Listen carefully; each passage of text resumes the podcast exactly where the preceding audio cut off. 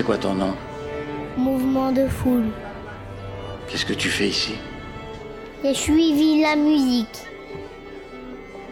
Je veux des histoires et des anecdotes de concert. De l'émotion et de la bonne musique. Ça, c'est cool. Je veux être dans la fosse au premier rang, ok? Bienvenue dans Mouvement de Foule. L'émission qui donne la parole aux artistes, spectateurs, fans, auditeurs ou mélomanes avec un seul mot d'ordre. Célébrer les concerts de toutes les tailles et de toutes les formes. Mouvement de Foule tient à rappeler que la musique vivante est un bien essentiel à consommer seul ou à plusieurs de préférence. Vous êtes dans Mouvement de Foule, l'émission des musiques vivantes. Bonsoir et bienvenue, il est 19h, nous sommes ensemble en direct pendant une heure. Comme d'habitude, je suis en compagnie d'Alexandre. Salut Alex. Salut Pierre. Tous les mardis, nous recevons un ou plusieurs invités. Ce soir, ils sont deux. Nous avons le plaisir d'accueillir Emilio. Salut Emilio. Salut. Et Pierre-Alexis. Bonsoir. Bonsoir. Bienvenue messieurs. C'est un plaisir de vous accueillir dans cette émission aujourd'hui. J'aurai aujourd'hui plusieurs questions sous lesquelles vous avez répondu avec un angle bien particulier puisque vous êtes frères, tous les deux, autant le dire tout de suite. Vous nous partagerez donc des souvenirs de concerts que vous avez vécus ensemble. De son côté, Alex s'intéressera à vos passions et projets respectifs qui gravitent autour de la musique sous de nombreuses formes. Mais avant toute chose, est-ce que vous pouvez, messieurs, s'il vous plaît, vous présenter pour nos auditeurs et auditrices qui ne vous connaissent pas? Et on va commencer avec toi, Emilio, si tu le veux bien. Donc moi je suis le petit frère de Pad, on a 10 ans d'écart. Euh, voilà, je suis arrivé à Nantes il y a 8 ans et, euh, et je, suis, euh, je suis encore enfin, je, je, au macadam, je passe beaucoup de temps au macadam, je reste très actif sur les, sur les musiques électroniques. voilà, donc je, suis hyper content de pouvoir, de, pouvoir en parler, de pouvoir en parler tout simplement derrière un micro avec mon frère. Ça fait depuis un petit moment qu'on en parle et, et nous voilà. Eh ben, ça fait plaisir. Je croyais que tu dire ça fait depuis un moment que vous êtes frères. J'ai failli faire la blague aussi. Merci pour cette présentation, Emilio. On reviendra tout à l'heure, effectivement, sur ta passion des musiques électroniques, mais pas seulement, puisque tu as aussi de la pratique musicale et une certaine expérience dont on reparlera tout à l'heure. Et donc, ton grand frère, Pierre-Alexis, et tu l'as déjà surnommé Pad, puisque c'est comme ça que tout le monde l'appelle. Mhm. Bienvenue, Pierre-Alexis. Dis-nous, qui es-tu? Donc je suis Pierre-Alexis Delageau, d'où le surnom PAD, PAD, exactement, voilà. Comme ça c'est fait, lettres on n'y reviendra plus. Voilà, mais c'est voilà, c'est quand même histoire de... C'était le collège, les petites lettres, vous savez, les trois petites lettres, les deux lettres qu'on mettait sur le cahier, euh, voilà, PAD. Donc on m'a appelé PAD, et donc c'est devenu aussi mon nom de scène pendant quelques années, parce qu'avant j'étais à Lyon, je suis à Nantes depuis deux ans seulement et avant j'étais plutôt sur la, scène lyonnaise, euh, lyonnaise notamment au niveau de l'électro, la drum and bass. J'étais DJ drum and bass pendant quelques années.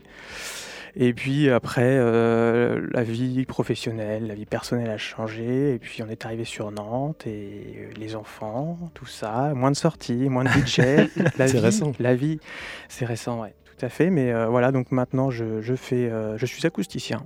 Voilà, je m'occupe de l'acoustique euh, en général, je m'occupe des bars, des restaurants et des lieux qui ont des problèmes acoustiques. Donc euh, j'ai essayé de, cumuler un peu l'activité professionnelle, enfin de cumuler, non, d'associer mmh. euh, vie professionnelle et, passion, donc le son, l'audio, et on en parlera plus tard, effectivement, je pense, au niveau de ma passion première, Sachant que, euh, messieurs, et merci pour cette euh, double présentation très complète, elle ne serait pas complète si on ne parlerait pas de, du troisième membre de votre fratrie, puisque vous êtes deux frères, mais vous avez aussi une sœur entre vous deux, qui s'appelle Adélie, et on la salue, parce que sinon ça n'aurait pas été complet de parler seulement de vous deux.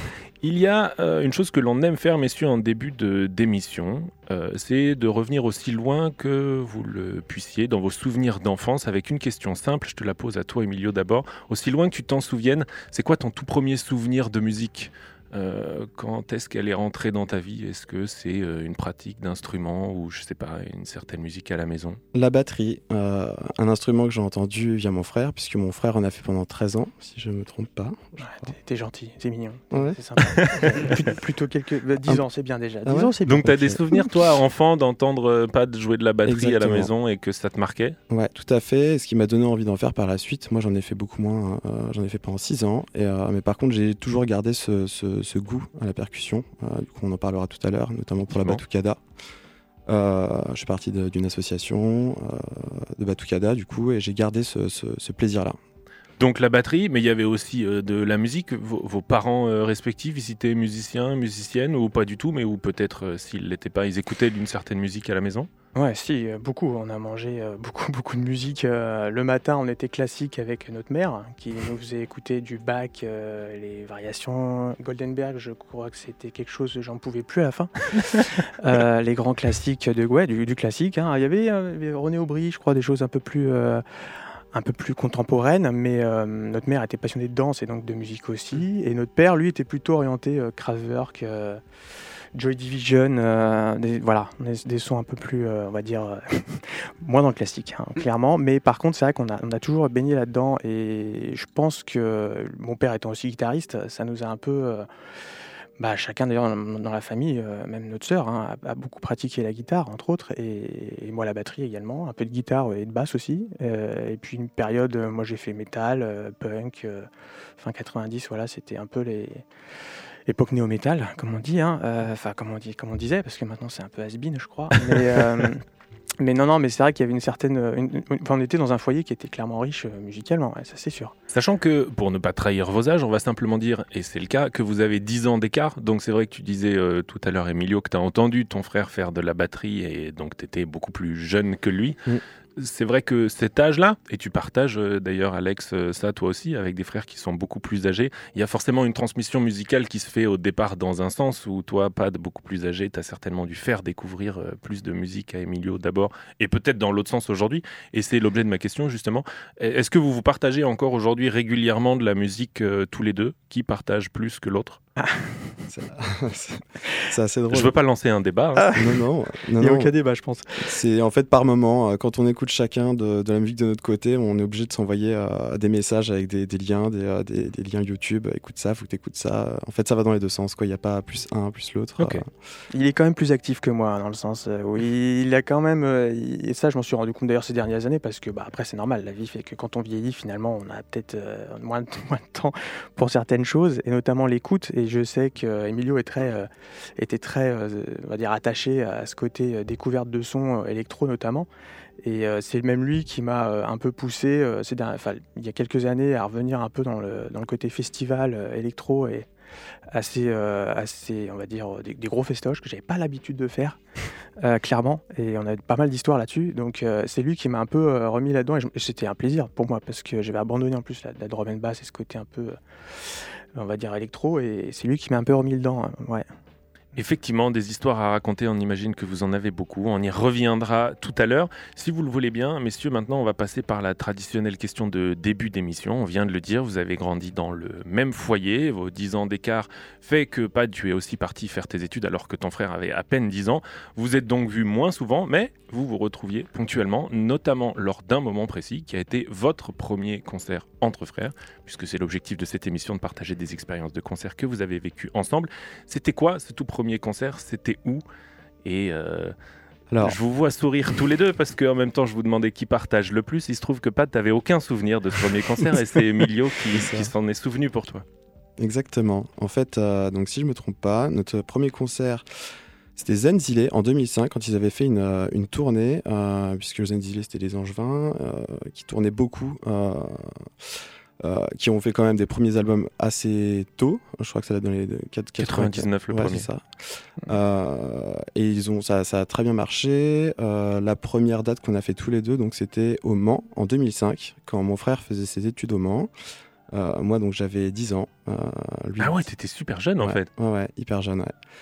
Euh, donc là, j'ai assisté à la foule. Il y avait beaucoup de monde. Alors après, quand on est petit, on a tendance à vite euh, amplifier un peu. T'as peut-être le souvenir de plus de monde que ce qu'il y avait vraiment. Ouais, exactement. Parce qu'on est au Mans, hein, en plus. Hein, faut pas. bah ouais, mais en même temps, tu viens de le dire. Zenzile, ils sont angevins, donc euh, ça reste quand même dans une zone assez proche. Peut-être qu'ils avaient certainement déjà beaucoup de fans à cette mm, époque-là. Ouais, exactement. Et c'est là que je me dis que si nos parents nous écoutent et ils sont en train, ça se trouve, de découvrir la chose, mais je, doute quand même qu'à 10 ans, parce que c'est vrai que c'est terrible à dire, mais je, quand il m'a dit ça, j'ai dit ah bon d'accord. T'avais bah, vraiment aucun souvenir. Pas pas pas non. Non, j'ai fait des concerts effectivement euh, à, au Mans, mais euh, le Mans est une période de bah, deux ans d'études là-bas. On est étudiant, hein, je vais passer les détails, donc euh, il se passe des choses. pas toutes il, se passe, il se passe pas mal de choses. Et euh, après, je me rappelle effectivement qu'il était venu me voir une ou deux fois. Mais alors, ça reste très très vague. Et, et je pense qu'effectivement, c'est une époque, en plus, où Zenzile, euh, j'écoutais quand même beaucoup. J'avais cette fin de période métal. Et ce côté dub était quelque chose d'un un plein boom pour moi. C'était vraiment une découverte phénoménale. Avec, bah, en plus, moi, je venais de Lyon, donc il y avait un peu aussi toute cette scène dub par Jarring Effect et compagnie à Lyon. Et en fait, enfin, je venais de Lyon. J'écoutais beaucoup euh, aussi par rapport à, à la scène de Lyon. C'est après que je suis allé à Lyon, si je fais dans l'ordre. Mm. Mais en fait, j'ai j'ai vachement suivi ça et je pense que c'est tout à fait vrai ce qu'il dit. Ah bah quand même, c'est gentil de ne pas remettre en doute ce que dit ton petit frère. Si on vous redonne quelques informations sur Zenzile, effectivement, ils sont angevins, ils ont formé ce quintet puisqu'ils sont cinq en 1996. Ils ont fait 10 albums et maintenant euh, plus de 20 ans de carrière, puisqu'on le disait, le premier c'était en 99, le dernier en date c'est 2017. Effectivement, tu l'as dit, pas Zenzile, c'est du dub. Il n'y a pas eu un grand nombre de groupes de dub en France, hein, c'est incomparable à cette Ouais. culture euh, qui est massive euh, au Royaume-Uni, en Angleterre notamment. Mhm. Donc par définition, c'est une musique instrumentale.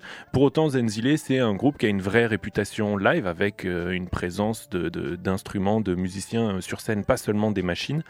Et ils ont collaboré avec de nombreux chanteurs, chanteuses, vocalistes. Et puisque tu parlais de Lyon, il y a un autre groupe qui est le deuxième porte-drapeau de cette culture Mhm. dub en France, euh, qui vient de Lyon et qui s'appelle Zenzile, qui a vraiment un parcours euh, qui s'appelle Hytone, pardon, c'est ça que je voulais dire, effectivement. Zenzile 2. Et en fait, ils ont un parcours très similaire puisque Mm. Highton à Lyon est né à la même période, fin des années 90. Euh, les deux groupes, donc Zenzile et Highton, ont fait des chemins parallèles en festival et en partageant certaines scènes, au point qu'ils se sont liés d'amitié et ils ont sorti un album en 2005 sous le nom de Zentone, donc Mhm. vraiment la, la contraction des deux groupes qui est devenu le super groupe de dub français. Un projet qui a été euh, éphémère, comme ça, le temps d'un Ouais. album, mais qui est redevenu et qui est euh, encore beaucoup d'actualité aujourd'hui, puisque Zentone a sorti un deuxième album l'année dernière, en 2022, Ah ouais. et qu'ils sont en pleine tournée à partir du mois de mai en ce moment euh, et jusqu'en septembre. Zentone, c'est encore d'actualité, donc ces deux groupes de dub français continuent bah, d'avoir euh, un succès qui les suit depuis plus de 20 ans. Ah, merci de l'info, tu vois. Je... Donc peut-être que pour te faire un vrai souvenir de Zenzile sur scène et cette fois le garder, eh ben vous pourriez y retourner, euh, Ce serait- messieurs. oui, tout à fait. On l'avait vu une deuxième fois d'ailleurs. On avait vu une- Zenzile une deuxième fois au printemps de Bourges, mais euh, c'était euh, bien plus tard. Je pense que Bon, bah voilà, il m'apprend une deuxième chose. On en parlera plus tard. Avant. Merci Emilio de faire euh, les souvenirs de ton frère et de nous partager ça ce soir. Et pour faire euh, justement une écoute et vous donner un aperçu auditif de ce que donne Zenzile, vous nous avez suggéré un morceau, messieurs, qui s'appelle Sampling DNA, qui est sorti sur le troisième album de Zenzile Sound Patrol en 2001. Et c'est donc ce qu'on va écouter tout de suite dans Mouvement de Foule, Zenzile Sampling TNA.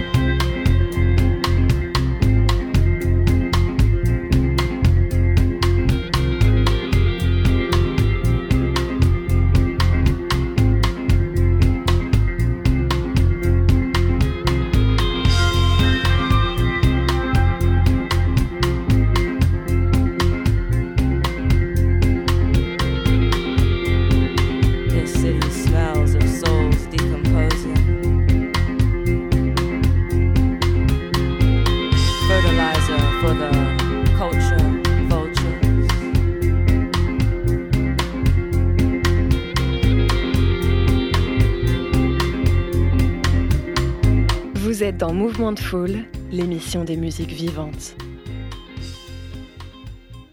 Le reggae, c'est comme les chasseurs. Je viens de vous partager une petite phrase d'Emilio en off en parlant de reggae et de dub à l'instant avec le groupe angevin Zenzile et le morceau Sampling DNA. Vous êtes toujours sur Prune dans l'émission Mouvement de Foule. Nos deux invités de ce soir sont frères Emilio et Pad et viennent de nous partager leur tout premier concert. Et effectivement, on en a parlé un petit peu plus tôt tout à l'heure. On aimerait maintenant s'intéresser un petit peu plus à tes passions, ta pratique musicale, Emilio, qui a commencé avec la batterie, tu nous l'as dit. Et c'est ce dont on aimerait parler maintenant, justement, plus en détail, de percussion. Tout à fait. Effectivement. Oui, bah, non, mais vas-y, t'es t'es- t'es parti, t'es parti. Euh, donc j'ai fait de la batterie, je pense que je devais avoir 8 ans à peu près, à peu près en même temps que Pad, un peu plus tard que... Enfin j'ai commencé euh, quand Pad avait arrêté. Tu te fait. rappelles avoir eu envie ou c'était vraiment quelque chose d'imitation de ton grand frère et euh, plus par euh, mimétisme? Je pense qu'il y avait beaucoup de mimétisme, puisque à ce moment-là, forcément, le grand frère, tout, ce- tout ce que- tout ce qu'il fait, on a besoin de le reproduire. Après, j'ai vraiment pris, vraiment pris goût, euh, notamment à des choses que mon frère n'avait pas, n'appréciait pas forcément à cette époque-là. Euh, donc, dans la batterie, après, je m'intéressais beaucoup à la batucada, qui est quand même, euh, du coup, euh, une, un ensemble de percussions, en fait, mis en place avec donc, beaucoup de personnes, plein d'instruments différents, bien ordonnés sur une rangée, enfin, sur des rangées. Et, et donc, bah, dans les batucadas, il y a plein de batucadas différentes. Moi, j'étais particulièrement intéressé à la batucada brésilienne, du coup, que j'ai, du coup, dans laquelle je me suis mis un peu plus tard, quoi. C'est surtout la, la musique qui t'a amené à ça ou euh, est-ce qu'il y avait aussi l'ambiance ou le euh, peut-être un cadre euh, avec? Alors, ce qui m'a intéressé dans la, dans la, dans la batucada, en fait, c'est le côté. c'est, c'est, pas tant la culture euh, brésilienne, c'est plus le, le- la répétition, euh, la répétition, les BPM, euh, puisqu'en plus, euh, là, on va s'orienter vraiment sur, des, sur du 138, 140, 142 BPM en percussion brésilienne. euh, et ce, ce, ce côté euh, très long qui, euh, qui, qui s'enchaîne, euh, qui peut durer même de 3 à 4 heures, euh, ça, ça, ça Une met en transe, ouais, ouais, c'est Ouais, ça, exactement. ça. Ouais. Bah, Ça Ok. reste une musique qui est adaptée pour le carnaval. En, on parle de, de- de Brésil, on pense à Rio, au carnaval et des fait. longs défilés qui durent des heures. Et donc, il y a forcément une nécessité de faire dans la durée, effectivement. Exactement, tout à fait. Et euh, donc voilà, je trouve que ça met vraiment dans un état, euh, un état second au bout d'un moment. C'est, alors c'est très très physique, hein, puisque euh, moi ce que je faisais, euh, quand je faisais de la percussion euh, à Flore Carioca, du coup, Mhm. euh, la batucada. Oui, il faut citer quand même, parce que Voilà. c'est vrai que si vous vous intéressez à la batucada, tu as donc pratiqué dans ce groupe qui s'appelle Flore Carioca, Tout qui à est fait. nantais, et qui propose euh, des cours, et certainement encore de les rejoindre pour celles et ceux que ça intéresserait. Exactement, tout à fait. Donc euh, là, c'est très orienté, du coup, c'est uniquement de la samba brésilienne.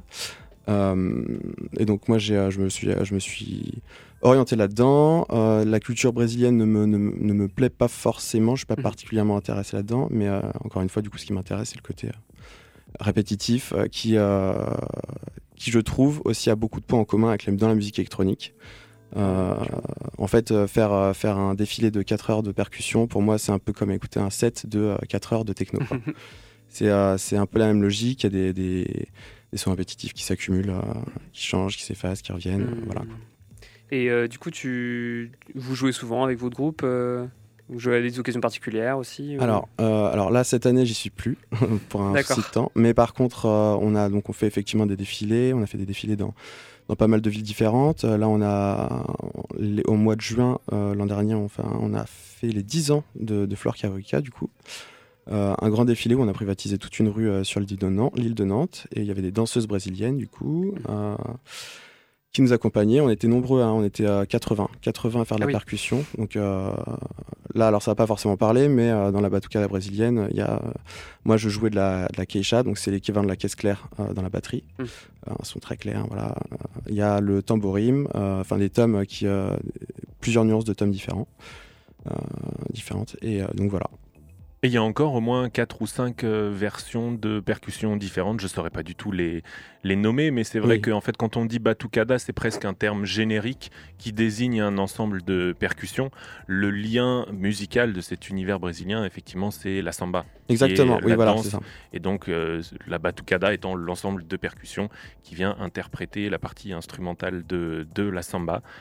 Et on t'a demandé, Emilio, si tu avais un morceau à nous suggérer dans lequel on pourrait retrouver justement cette signature de la percussion. Et puisque tu viens de le dire juste avant, tu voulais pas seulement écouter un morceau qu'on trouverait sur YouTube, hein, allez-y et cherchez Batucada en ligne et vous verrez euh, ce que ça donne, mais tu voulais nous proposer un morceau dans lequel on entend aussi euh, vraiment une influence des musiques électroniques mélangées avec des percussions.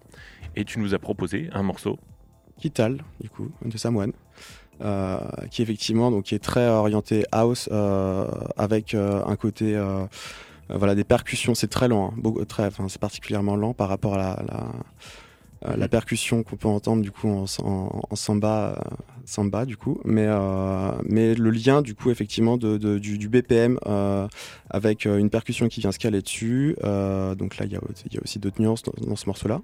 Euh, je trouvais assez intéressant puisque moi c'est dans ma tête en tout cas c'est systématiquement un lien que je fais euh, quand j'entends quand j'entends des percussions la batucada voilà ça, ça me remet à mon mon plaisir de- des beats des BPM euh, de la musique électronique du coup euh, par la suite du coup voilà Merci Emilio pour ce partage et vraiment euh, à vous qui nous écoutez, je vous encourage à vous renseigner sur la batucada. J'ai regardé quelques vidéos en ligne qui cumulent des millions de vues. C'est vrai que je comprends ce que tu dis, il y a quelque chose de d'assez euh, transcendantal, euh, vibratoire. On voit comme ça presque une centaine de musiciens jouer ensemble avec un rythme hyper euh, carré, hyper suivi. Ça donne une vraie impression de, de- de puissance et c'est assez beau, je dois le dire. En attendant, on va écouter dans Mouvement de Foule le morceau suggéré à l'instant par Emilio, le producteur et DJ parisien Sam One avec le morceau Quitte.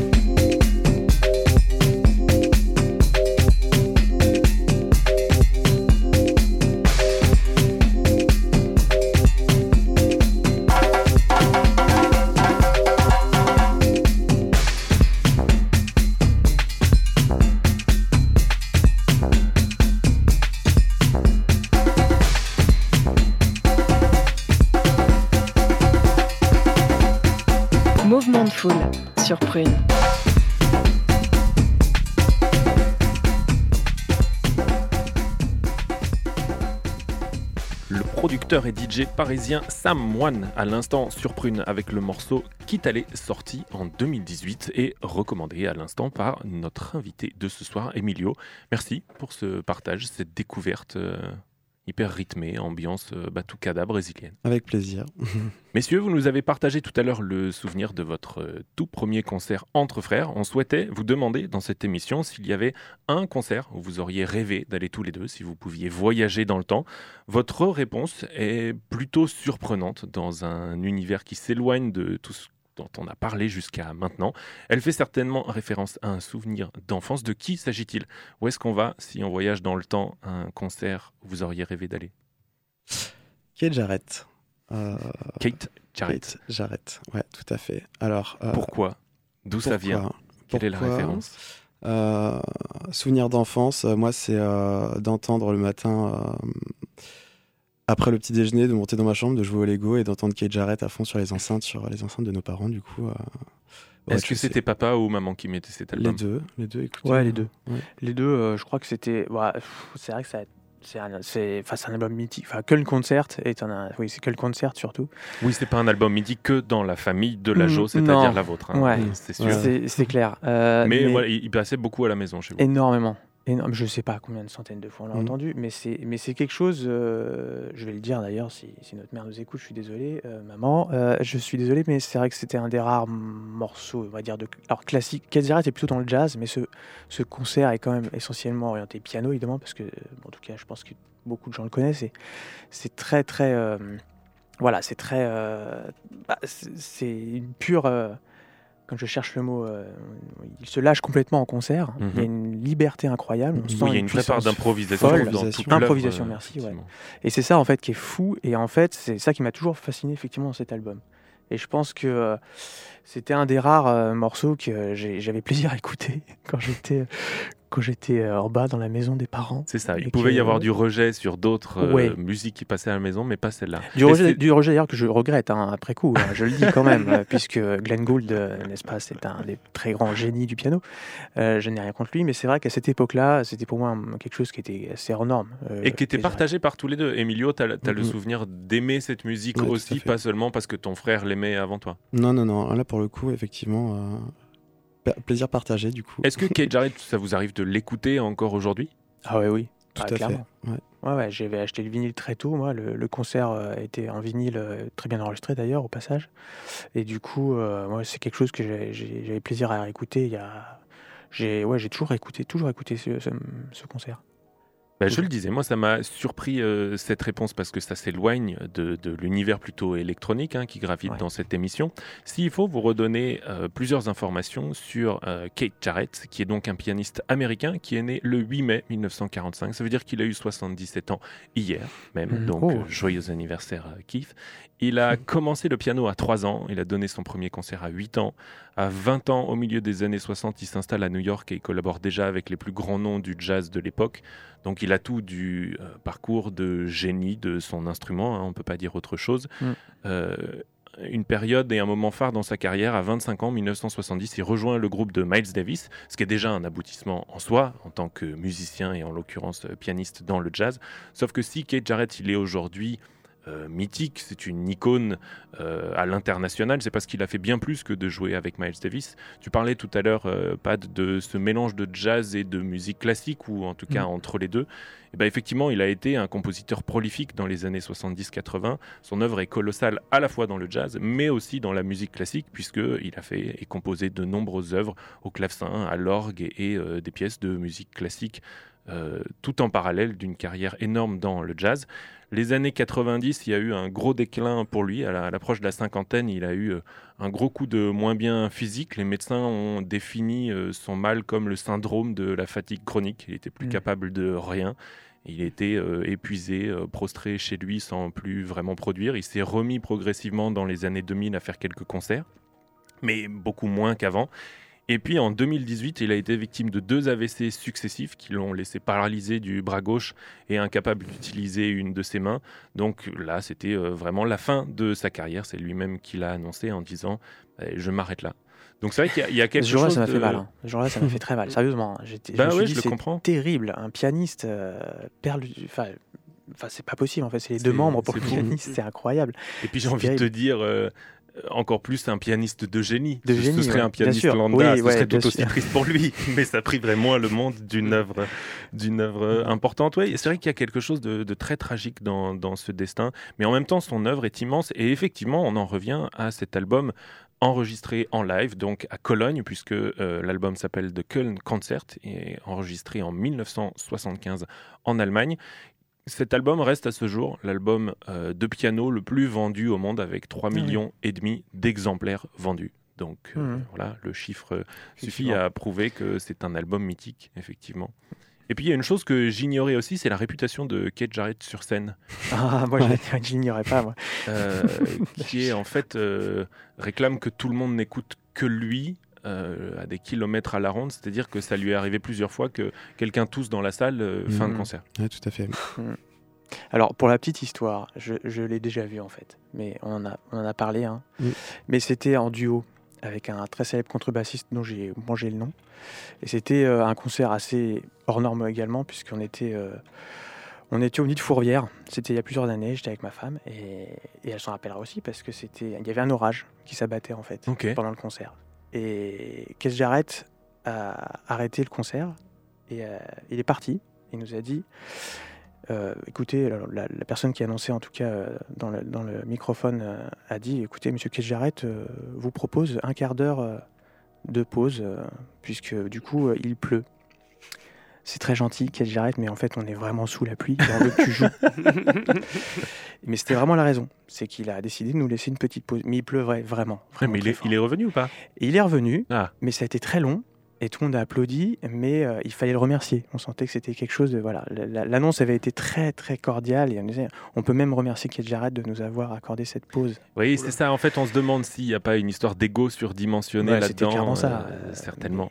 J'avais noté effectivement une autre euh, citation de sa part sur scène qui va dans le même sens à la salle Playel en 2014 alors qu'un spectateur vient de parler. Il s'arrête, il vient au micro et il dit à tout le monde que l'improvisation demande que les conditions soient remplies pour que l'artiste puisse créer la musique. Cet incident a tué la musique en moi, je n'en ai plus à vous donner, c'est comme ça, il s'en va, c'est fini. Il, fallait, il ne fallait pas parler pendant son concert. C'est complètement fou. Donc, euh, mais on est quand même triste. le génie triste. ultime de Kate Jarrett qui n'enlève euh, rien à sa musique malgré ses anecdotes qui restent très belles si vous le découvrez pour la première fois. On vous propose donc dans Mouvement de Foule ce soir un extrait de ce Köln Concert en 1975. Kate Jarrett.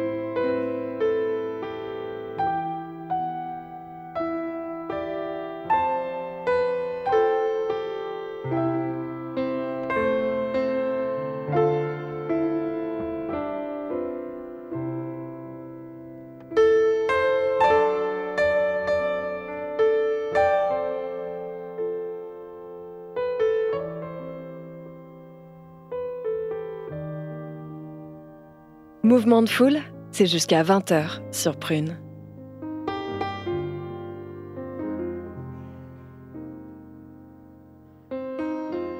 Les improvisations du pianiste américain Keith Jarrett au piano à l'instant sur Prune avec un extrait de The Köln Concert, un album live enregistré à Cologne, donc en 1975. Merci messieurs pour ce moment de douceur, retour en enfance pour vous qui voilà, qui nous fait passer un bon moment en ce début de soirée.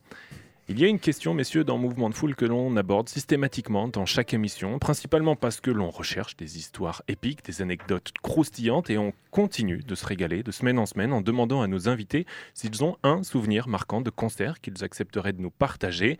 Ce souvenir, pour vous, il est particulièrement épique, on a hâte de l'entendre. Racontez-nous où et quand commence cette histoire. Alors, cette histoire, elle commence par euh, mon frère qui me donne cette merveilleuse idée de me dire, à me dire, bah, bah, vas-y, on, va faire un festival ensemble, on va, on va écouter de la techno, un gros festoche là. C'était ton cadeau de Noël d'ailleurs. Et ben voilà, c'était mon cadeau de Noël. Et voilà, donc euh, I Love Techno, Montpellier. Euh, Décembre 2014. Incroyable. un line-up. Je me le suis noté d'ailleurs, le line-up. Paul Kalkbrenner, Laurent Garnier, Jeff Mills, Tale Lovers, Keza Felstein, Vitalik et encore plein d'autres. Et Dave Clark. Non, ça c'est mon petit. Euh, Clark, c'est mon petit. Euh, Pour ceux qui aiment la techno, c'était clairement l'endroit où il fallait avoir un billet en fin, fin 2014. Clairement. Donc on décide euh, d'un pas assuré, de prendre le billet, on y va. On y va. Alors on se sépare parce que lui il part de Nantes, moi je, je pars de Lyon. Donc je vais voir des amis d'abord dans un appartement le soir même, avant d'aller à la soirée. Et lui il est de son côté avec un ami. Et euh, il commence à faire la fête aussi, je pense. Il va, tu, confirmes ou pas, mais de son côté, euh, tranquillement avant l'ouverture. Et une heure avant, il me semble, je ne plus, plus exactement en tête, le préfet décide d'annuler la, soirée.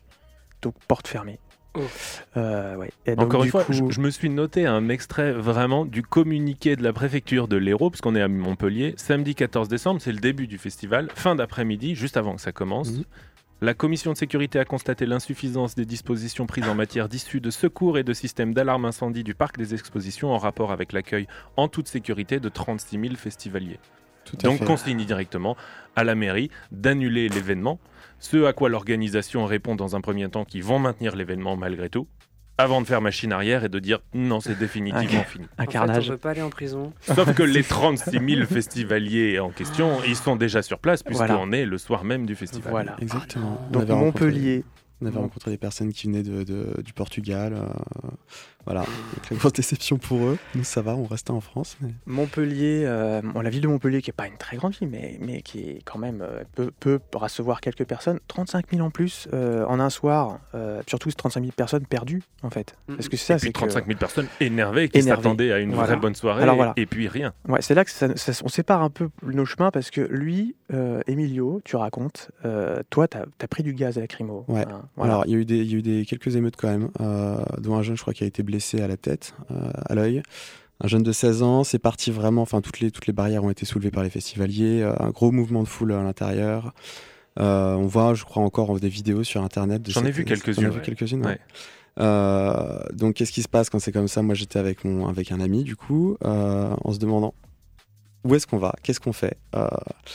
Et là, on était livrés à nous-mêmes. On, on apprend qu'en fait, les DJ, euh, on ne sait pas si c'est des rumeurs en plus, on mhm. apprend que certains DJ vont euh, mixer du coup dans euh, des clubs, des boîtes. Mais oui, parce que les DJ étaient forcément déjà eux aussi présents, donc il faut qu'ils fassent quelque chose. Donc ceux qui sont motivés se retrouvent programmés à la dernière minute à droite à gauche. Je crois, je crois que c'est ce, moi c'est cette, je crois que cette date-là où j'ai vraiment utilisé Twitter le plus possible. bah oui, pour avoir les infos en live. C'était terrible parce que du coup, alors entre les rumeurs, effectivement, les, les messages Twitter et Facebook et compagnie. Euh, Dave Clark est par-ci, euh, Kalkbrenner est dans cette boîte-ci, euh, Len Faki est par là. Enfin, c'était n'importe quoi. Et puis, euh, donc, donc, au final, en fait, ce qui s'est passé, c'est que les heures ont passé. Nous, on s'est fait refouler de plusieurs boîtes avec mes amis dans, dans, Montpellier. Toi, donc, tu, de ton côté, je crois que tu. je sais plus où tu es allé. Bon, moi, en fait, on s'envoyait des messages va pas, va pas ici, il y a trop de monde, c'est blindé. Là, on se prend des fumigènes, là, on se prend des coups de poing. C'était un carnage. Et puis, à 3 h du matin, on se dit, allez, euh, avec nos amis, là, on en a marre. Et puis, on, avait, on, savait que dans le coin, il y avait une des plus grosses boîtes euh, de Montpellier qui s'appelle la Villa Rouge, qui a une sacrée histoire d'ailleurs, euh, qui a fermé en 2017. Ça a fait beaucoup de bruit dans le milieu de la techno, parce que c'était un sacré lieu en France. Et on décide d'y aller à pied. Je crois qu'il y avait 50 minutes, je sais plus, c'était assez loin. À 3 h du matin. À ce stade-là, voilà, vous aviez envie de musique, quoi. Vous aviez encore l'énergie. Moi, j'avais un train à 6 h du matin en plus, parce que le but c'était de faire un one-shot. Donc, train 6 h, et je me suis dit, allez, on y va. Et donc, avec nos amis, on traverse la 4 voies. Enfin, bref, c'est à pied. Toi aussi, tu l'as fait, je crois. Tu... Euh, nous, on a été euh, déposé en stop. Euh, un propriétaire de. Ah, quand même de magasin de voitures de sport qui nous a déposé euh, en conduisant euh, très rapidement. Euh, j'ai été, passager derrière. On vous avait promis une anecdote épique, là on y est, hein, on est au ouais, summum de l'épique. Et donc vous terminez quand même la soirée tous les deux. On termine. Dans cette boîte avec. À la Villa Rouge. Tale of Us. Avec Tale of Us. Qui était donc programmé au festival, qui, qui se retrouve dans cette euh, boîte. Exactement. Alors cette boîte, bon, je sais pas, c'est la Villa Rouge, on rentre en premier dans, dans cette espèce d'énorme cube en béton. Et là, on est sur l'EDM. Euh, premier, premier endroit, c'est l'EDM. Donc l'EDM, c'est l'Electronic Dance Music. Euh, je passe les détails sur moi, no, moi notre style musical. Et là, je me dis, on s'est planté, on a fait euh, 50 minutes à pied, on s'est planté. il n'est pas là, les, euh, enfin, n'est pas, là, ils ne sont pas là. Et, là, ça va pas. Et en fait, il y avait une deuxième salle et une troisième. Et là, j'ai compris ce que c'était que la, folie des gens qui ont été libérés. La, les gens étaient à moitié torse nu, tout le monde était torse nu en fait. Mhm, c'était, c'était surréaliste, une moiteur incroyable, mais on était heureux parce que tout le monde en avait tellement marre. Euh, je crois que tout le monde s'est lâché. Et donc j'ai vu mon frère dans ses torse nus, dans une cage. alors, c'est pas une cage à oiseaux, hein. non. non, si, si, vous imaginez. Mais voilà, et c'était un grand moment parce que je crois qu'on était tellement libérés c'était une vraie récompense qui celle-là était méritée peut-être plus que les autres. Il y avait un mélange de fatigue, il y avait un mélange de, enfin c'était en fait c'était le bouquet final quoi. Donc euh, non, on était très contents quand même de participer, enfin de voir. Eh, messieurs, merci pour euh, cette belle histoire. Et en parlant de bouquet final, vous avez donc pu assister à ce set de Tale of Us, qui est un duo de DJ italiens aujourd'hui basé à Berlin. Et apothéose de l'apothéose, vous nous avez proposé comme écoute maintenant le dernier morceau du set de Tale of Us, qui a donc clôturé cette soirée tôt le matin, avant que Pad tu retournes prendre le train de ce que tu nous as dit. Ce dernier morceau, il s'agit d'une production de fin 2014, donc que c'est Toy qui était certainement sorti juste avant euh, que vous les voyez en live à mhm. Montpellier. Une production du Canadien Caribou, le morceau Can't Do Without You. C'est donc ce morceau qu'on va écouter tout de suite dans Mouvement de Foule. Caribou Can't Do Without You.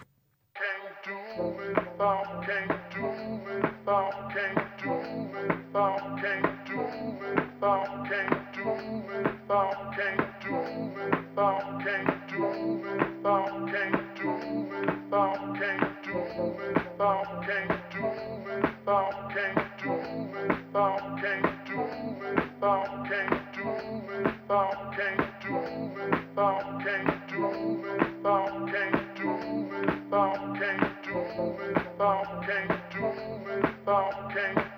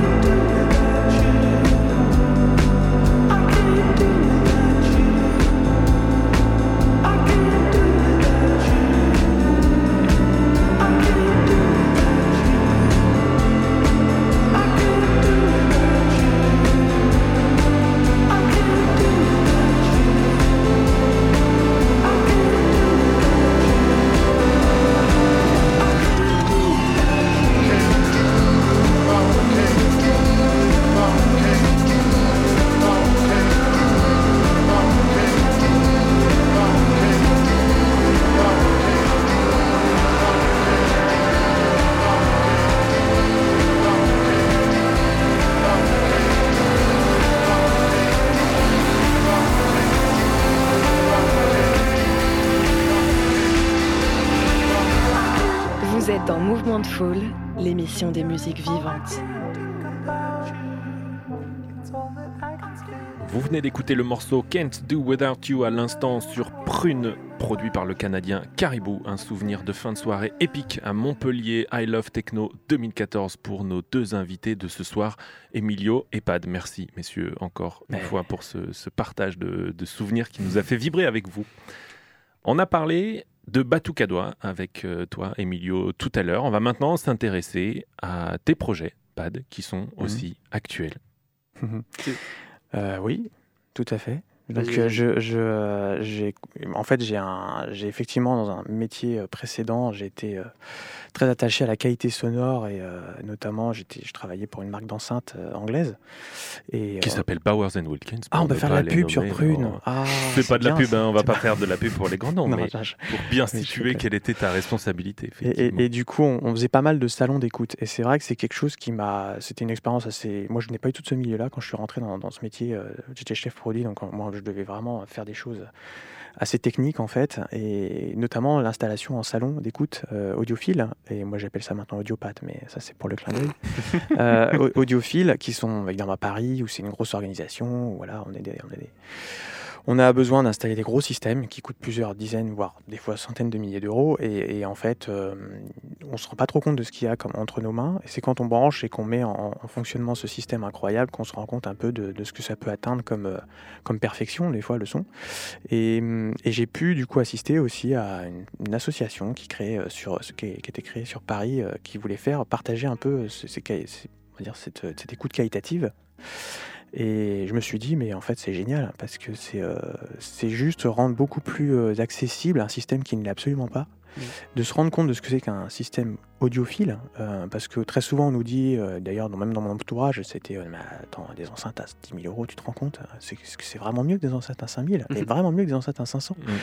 Et ça, c'est vrai que c'est un peu un mystère. Et, Et puis c'est aussi réservé à une certaine élite. tout à fait. C'est-à-dire que ça Tout rend accessible quelque chose qui ne le serait pas pour euh, la grande majorité d'entre nous. Exactement. Et, Et- ça, c'est vrai que c'était quelque chose. Les, qui les m'intéresse. installations, Ouais. c'était des installations pour particuliers ou pour privé? Enfin, Pour particulier. Pour particulier Ouais, aussi. ouais. tout à fait. Pour particulier, on avait des personnes évidemment qui étaient. Alors après, c'est tout à fait. Il y a des personnes qui s'achètent euh, souvent des, des retraités, il faut le dire, parce que c'est effectivement des personnes qui ont déjà un pouvoir d'achat assez important. Mais euh, il y a des personnes qui, des retraités justement, qui ont économisé toute leur vie pour acheter des systèmes comme ça. Euh, certains retraités vont acheter euh, des Jaguars ou des voitures, des belles de- voitures de collection parce que ça leur fait plaisir, et d'autres vont acheter leur système, leur rêve. Mhm. Donc voilà, en fait, le but c'était ça, c'était de, de se dire que peut-être ce point de vue un peu de faire participer, de, de, de- ouais, de faire écouter en fait aux personnes, bah, que nous, nous tous en fait, un système assez, assez exceptionnel dans un endroit assez euh, intimiste, ça m'intéressait. Donc nous euh, avons créé l'association Club Sandwich sur Nantes. Et avec mon beau-frère, je ne sais pas s'il m'écoute en ce moment, mais ça lui fera plaisir. Bon, Et, autant euh, être honnête et- et, que les euh, auditeurs, auditrices qui nous écoutent comprennent, euh, effectivement, il s'agit de moi. C'est autopromo. Euh. J'ai créé cette association avec toi, pas des j'en suis euh, très ravi, parce que c'est vrai qu'on partage cette même vision de la musique avec l'envie de la rendre accessible avec la meilleure qualité possible. Et donc, euh, Clap Sandwich, c'est tout récent. C'est une association qu'on Ouais. a créée ensemble l'année dernière Tout à fait. avec l'ambition de créer des événements que l'on espère le plus fréquents possible, Possible, à l'avenir ouais. dans des lieux euh, que la ville ou que des privés ou que des bars ou tout type de lieu atypique voudra Mm. bien nous mettre à disposition pour cette organisation qui se veut en soirée atypique dans un cadre qui soit vraiment détente. Hein. Tout C'est à pas fait. une soirée dansante comme Non. on peut en avoir l'habitude. Ouais. On est dans un canapé, un fauteuil, euh, on peut boire un petit verre, profiter euh, d'une autre manière en fait finalement Ouais. qui nous ressemble aujourd'hui. On est père de famille tous les deux, donc on sort beaucoup moins et c'est vrai qu'on a cette envie de, de transformer un petit peu une soirée comme euh, euh, on aime les vivre euh, aujourd'hui. Et la première, ce sera demain. Voilà, donc demain, euh, première soirée organisée. Alors, tout, est, on est un peu complet déjà, euh, mais, mais, mais ça serait un plaisir de venir puisque c'est à Belle de Jour, c'est à l'étage, que c'est esprit bon enfant quand même. On n'est pas du tout justement sur de l'audiophile, hein, donc euh, un salon audiophile, c'est on s'assoit, on écoute, on critique. Euh, là, c'est pas le but. Déjà, c'est on vient profiter. On a essayé de mettre un beau système. On va essayer de mettre un peu aussi, euh, c'est une sorte un peu de pas de conférence, mais de, on, va, on va parler entre les morceaux. Il y a une histoire, il y a une thématique. Les thématiques vont changer et, euh, et demain, ça sera une thématique pour l'instant secrète. Mais voilà, si vous êtes curieux, euh, ça peut être intéressant de passer, venir nous écouter. Quand je dis qu'on est plein, c'est les places assises qui sont, qui sont pleines. voilà. Mhm. Mais ça, va, ça va être intéressant de voir cette première. Et moi, je pense qu'il y a vraiment quelque chose de, à transmettre. Donc voilà. Oui, effectivement, tu fais bien d'insister sur ce mot euh, transmettre parce que c'est quelque chose qu'on a vraiment envie de maintenir. On ne se veut pas euh, donneur de leçons ou euh, voilà, à vous Non. dire quelle serait la bonne ou la mauvaise musique. Simplement l'envie de transmettre, de partager une passion qui est euh, forcément partagée du plus grand nombre et d'échanger sur euh, la musique qu'on a plutôt l'habitude d'écouter euh, chacun dans son coin et de provoquer, organiser ce genre de moment qui se veut dans le, dans le partage. Donc demain soir, à Belle de Jour, à 20h30, pour la première soirée, session d'écoute de Club Sandwich que l'on a appelé l'heure de grande écoute. Voilà, c'est Oui, merci d'avoir donné le nom quand même, parce que c'est vrai que j'ai- même pas donné que le nom l'on a de la utilisé soirée. pour baptiser cette Ouais. soirée. Ouais. Et on t'a demandé, Pad, si tu avais un morceau à nous suggérer qui soit représentatif justement de ces sessions d'écoute où on met en avant un système son pour le mettre en valeur avec un morceau qui a été sélectionné dans, dans cette optique-là. Tu nous as suggéré un morceau de blues dans la plus pure tradition avec l'un des pères fondateurs du blues américain, Muddy Waters, avec le morceau My Home is in the Delta. C'est sorti sur l'album Folk Singer en 1974 et ce sera notre dernier morceau de cette émission. Donc, Muddy Waters, My Home is in the Delta, tout de suite dans Mouvement de Foule.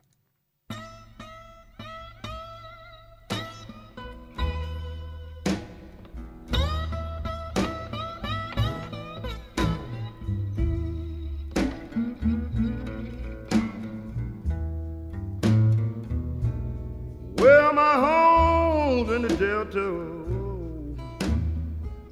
way out on that farmer's road.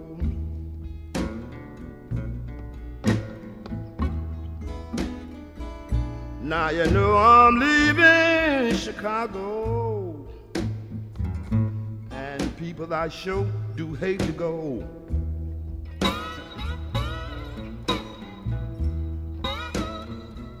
Now you know I'm leaving here in the morning. Won't be back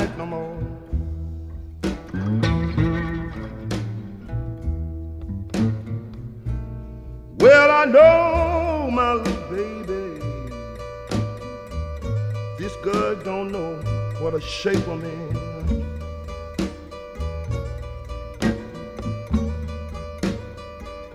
You know I haven't had no loving.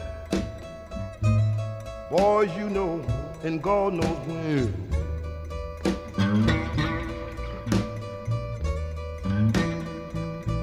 Now you know I've just been sitting here thinking, wondering where in the world she been.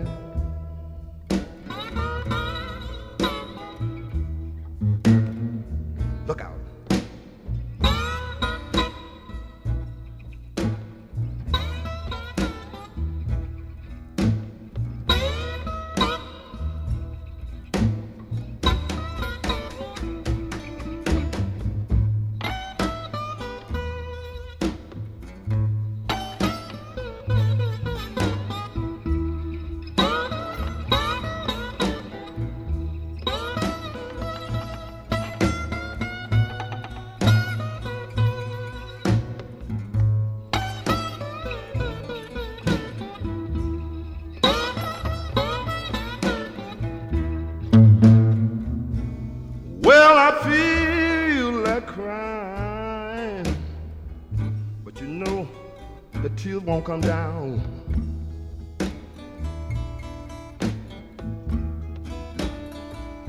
I feel like crying, but you know the tears won't come down.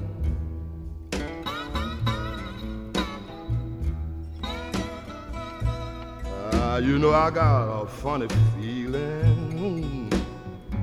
I'ma have to leave your town.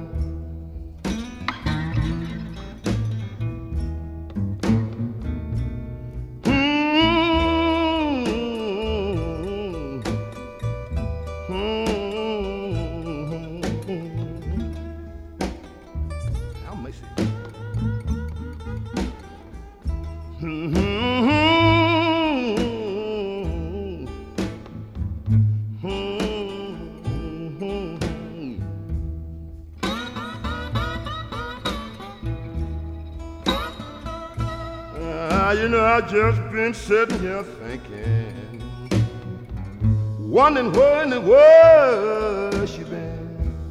Mouvement de foule, c'est jusqu'à 20h sur Prune.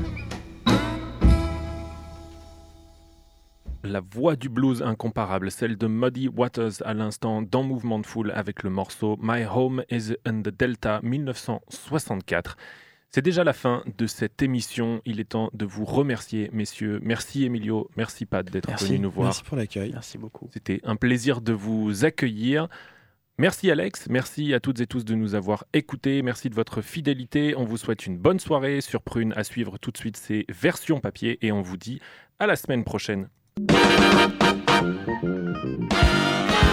Vous êtes sur Mouvement de Foule, mes petits poulets.